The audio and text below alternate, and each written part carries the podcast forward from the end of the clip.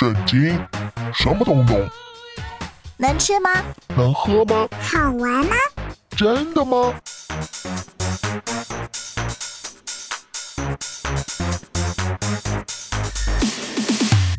圣经鸡尾酒，干杯！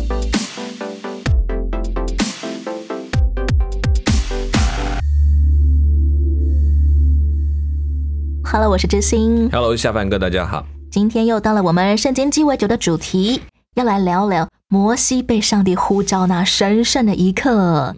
先来问问夏凡哥好了，嗯，当初夏凡哥你怎么知道上帝呼召你要成为一位全职的传道人呢？关于这个问题是一个诡异的问题。其实我们最早开始就说，好啊，那我们我们有感动，觉得上帝要可以用我们，我就把自己给你。然后我觉得他在每一个步骤慢慢的引导你说去思考那一条叫传道的路。但是几乎每个人都是被呼召的，只是接下来走哪一条路不一定。那我要先有个决定，是我愿意先把我自己交给上帝，由上帝决定要怎么带领我。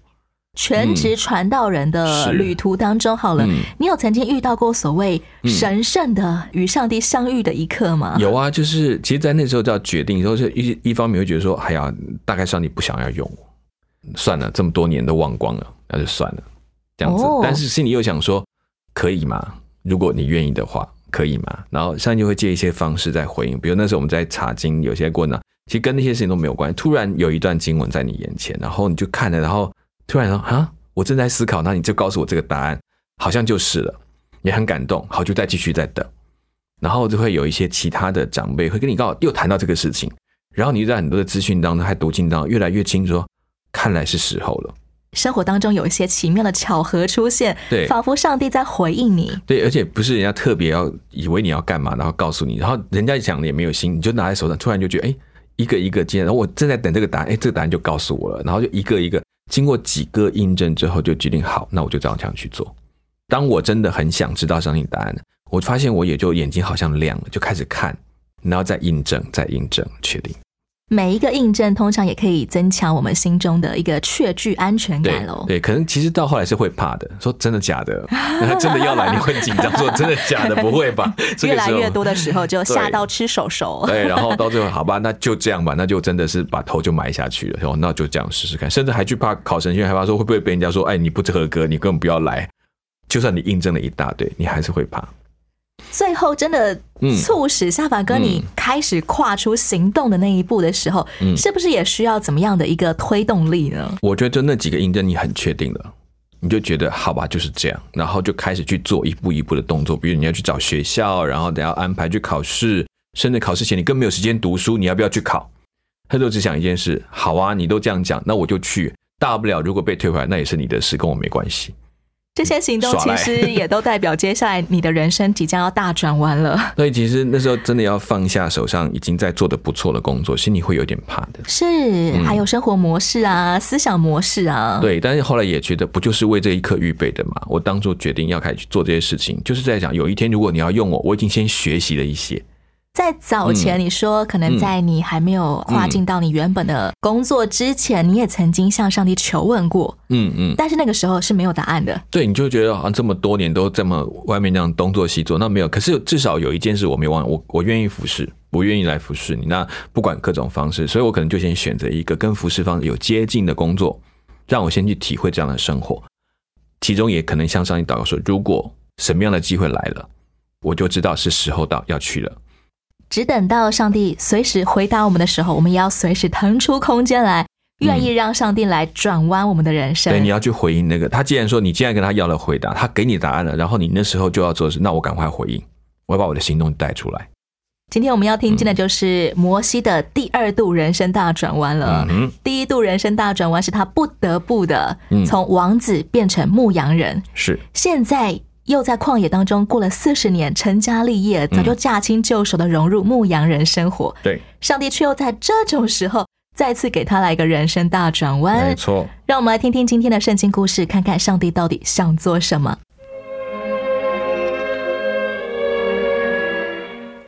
听说早先要处死摩西的埃及王死了，这对摩西是个好消息。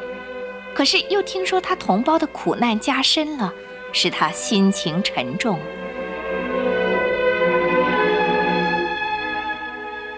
一天，摩西放羊，到了上帝圣山何烈山。当他一边走一边深思的时候，上帝在燃烧的荆棘中向他显现。奇怪，荆棘着火却又没有烧毁，我要走过去看个清楚才好。当摩西走近的时候，有个声音从荆棘呼叫说：“摩西，摩西，我在这里。不要近前来。当把你脚上的鞋脱下来，因为你所站之地是圣地。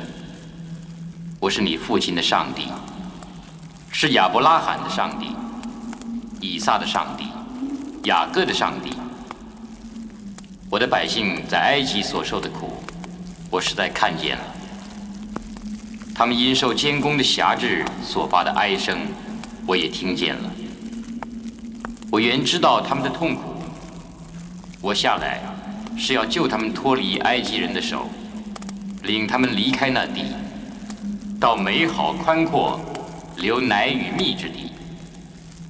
所以，我要差你去见法老王，使你将我的百姓以色列人从埃及领出来。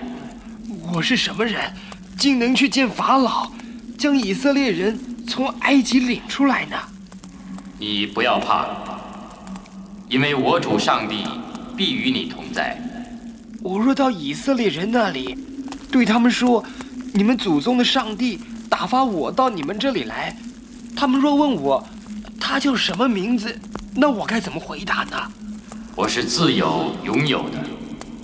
你对他们说：“那自有拥有的，你们列祖的上帝，就是亚伯拉罕的上帝。”以撒的上帝，雅各的上帝，主耶和华，打发我到你们这里来。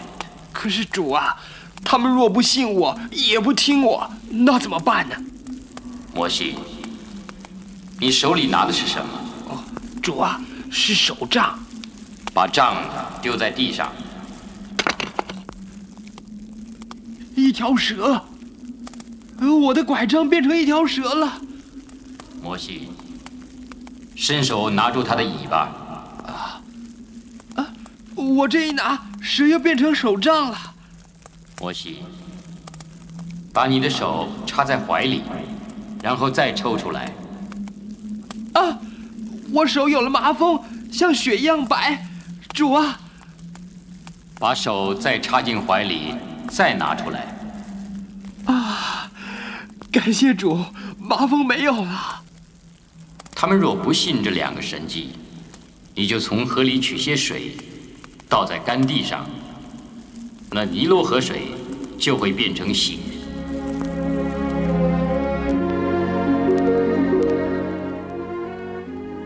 上帝用这些神机保证以色列人会相信他，但是摩西仍然犹疑不决。主啊，我一向没有口才，我拙口笨舌。是谁造了人的口呢？岂不是我耶和华吗？现在去吧，我必赐你口才，指教你所当说的话。主啊，你愿意打发谁就打发谁去吧。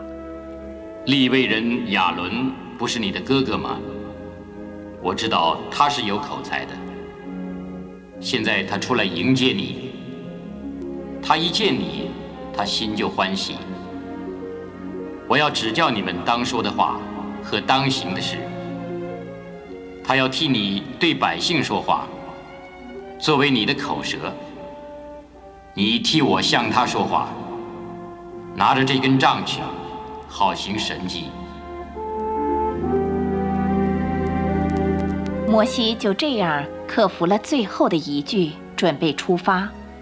也正如上帝所说的。他哥哥亚伦正离开埃及来迎他，那些找他、想要他命的人也死了。出发前，他先送羊群回家，并报告岳父叶特罗。岳父大人，请让我回埃及去看看我家里的人还在不在。我早想到，前些时候那批埃及商人啊，会勾起你的回忆。你打算带希波拉和孩子们回去吗？是，要带他们去。那就去吧，摩西。希望你一切顺利。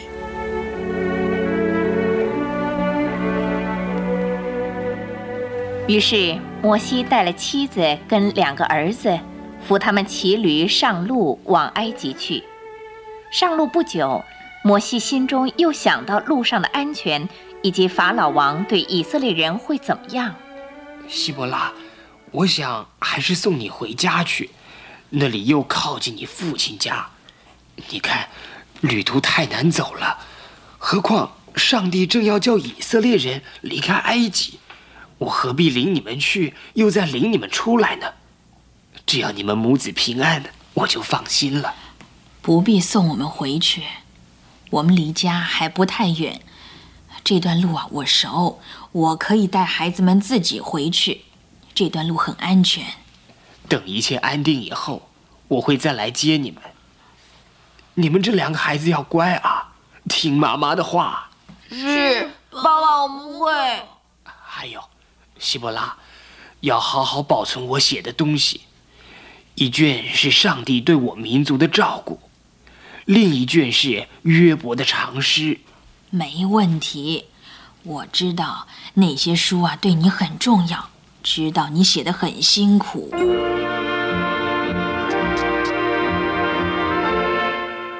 在圣经的出埃及记当中记载到，以色列人因为做苦工，就叹息哀求，他们的哀声达于神，神听见他们的哀声，就纪念他与亚伯拉罕、以撒、雅各所立的约。这段记载好像让人觉得说。难道上帝非得要等到哀求他的人、祷告他的人够多了，声音够大了，他才终于听见并且答应这个啊？求你救我们脱离奴隶生活的祷告吗？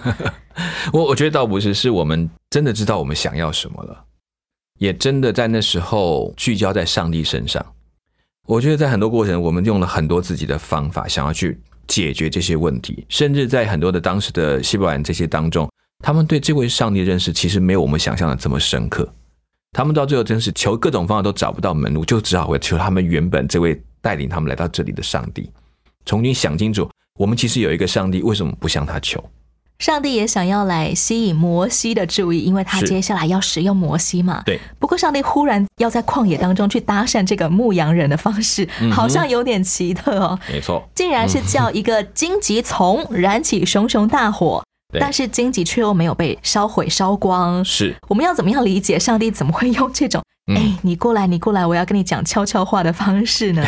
对于他讲，他是一个相当理性的人，也在这个过程他有学习这么多知识，所以他对米甸人就是对他们有很多的祭祀，他也都是哦，就是宗教的一种模式。所以对上帝来讲，他需要一个更强烈而且直接的呼吁在他身上。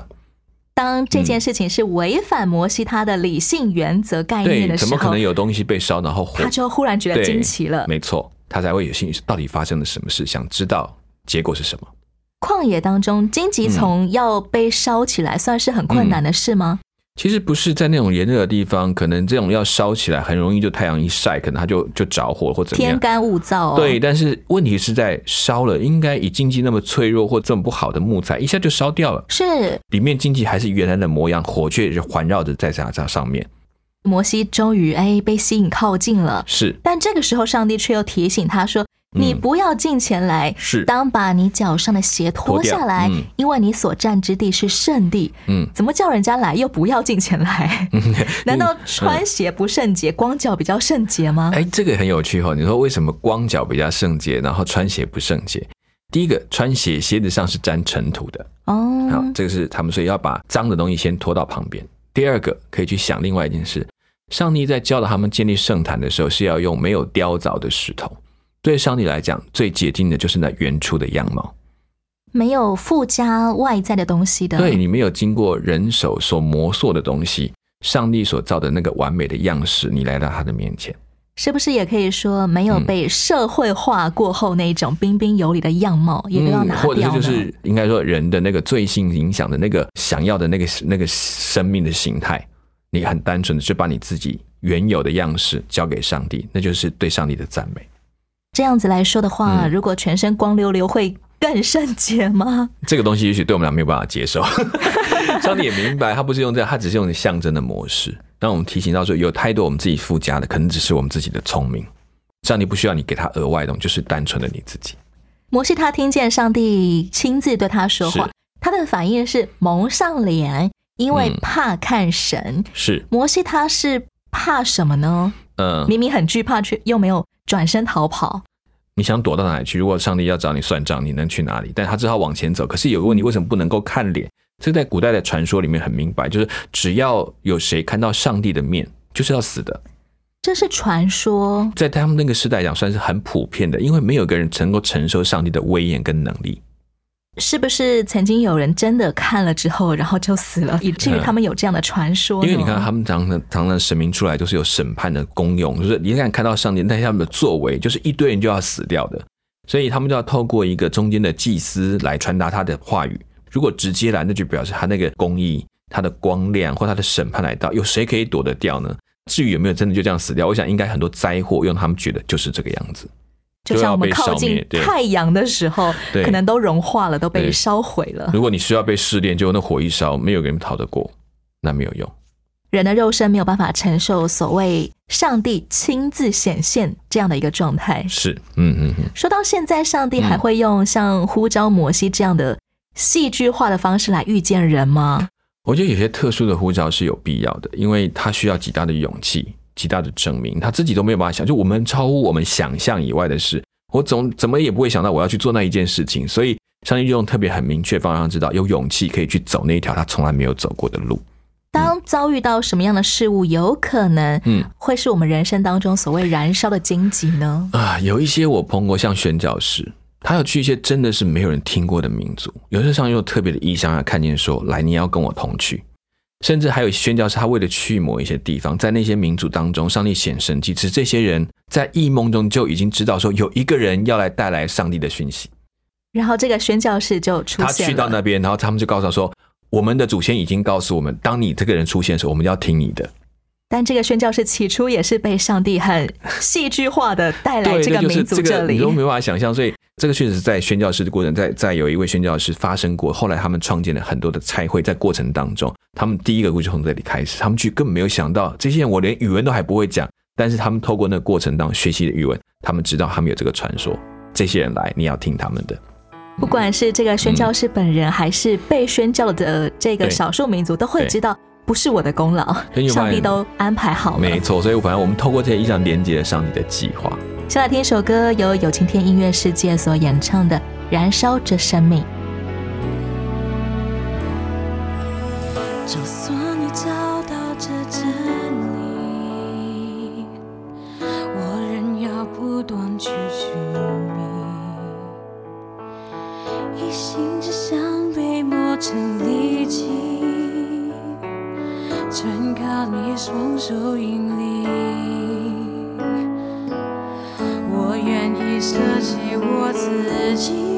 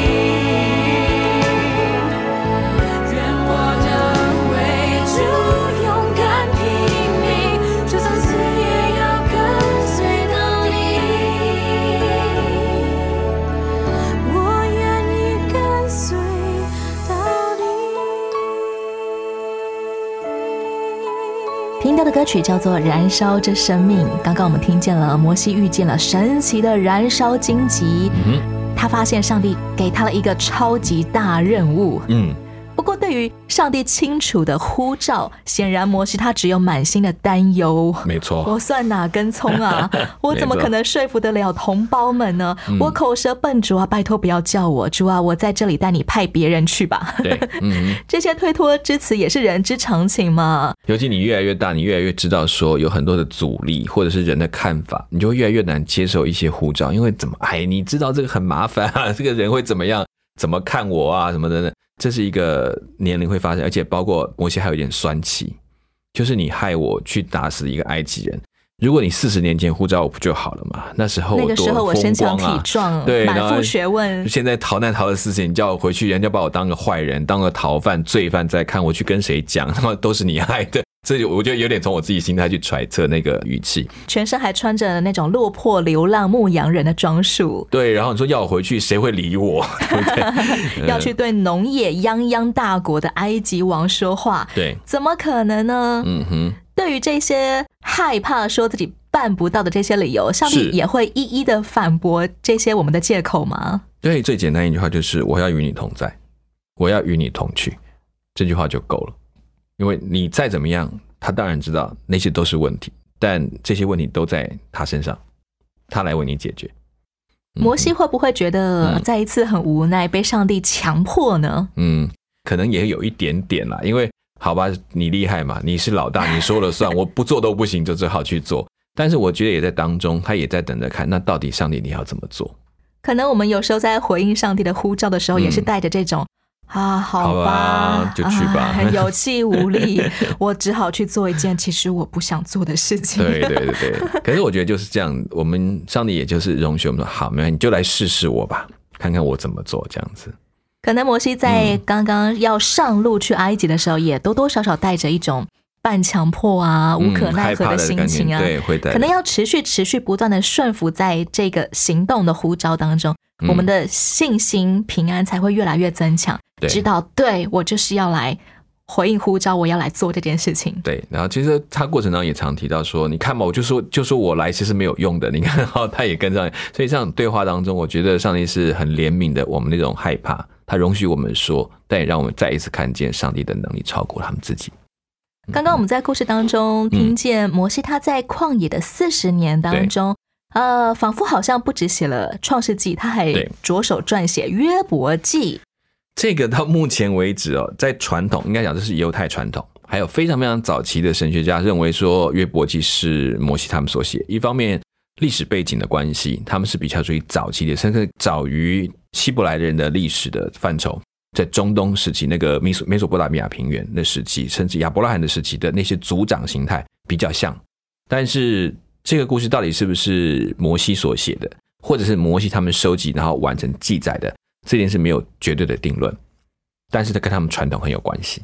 毕竟约伯记是嗯整卷圣经的记载里面年代最早最早的，对，几乎是这样，这是亚伯拉罕的那个时代的那个那种故事。有可能是根据古老的传说一代一代传下来，直到摩西这个有满腹文学才华的人，嗯才把它搜集撰写成约伯记的。对，也有人说他就是末世的摩西把它写下来，让提醒他们，你看上帝怎么看重人这件事情。可以说是摩西他从小听希伯来人他们当中的传说累积，他整理起来的一些内容。因为亚伯拉罕的故事是他们先祖的故事，在他们中都有流传。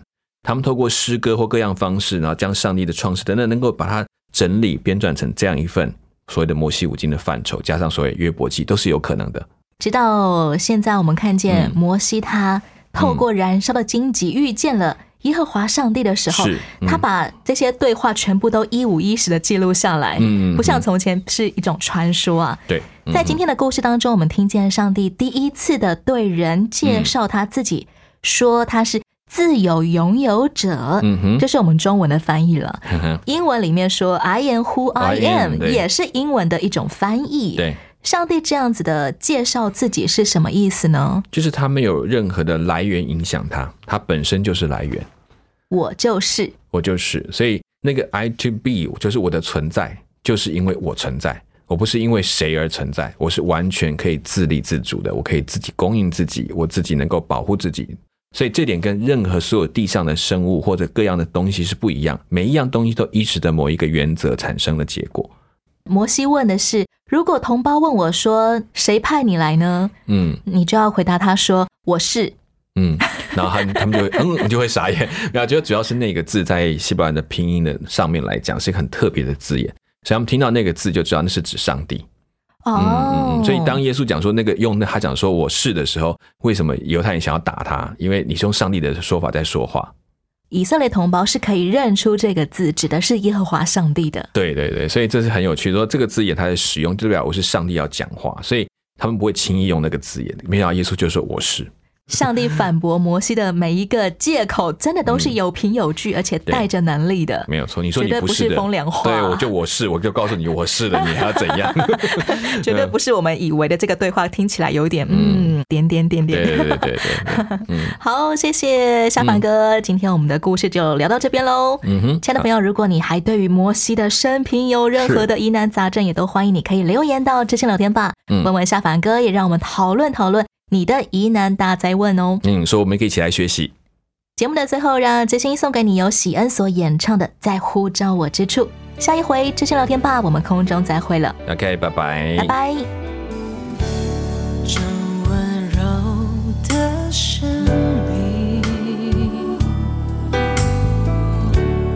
让我全心感受。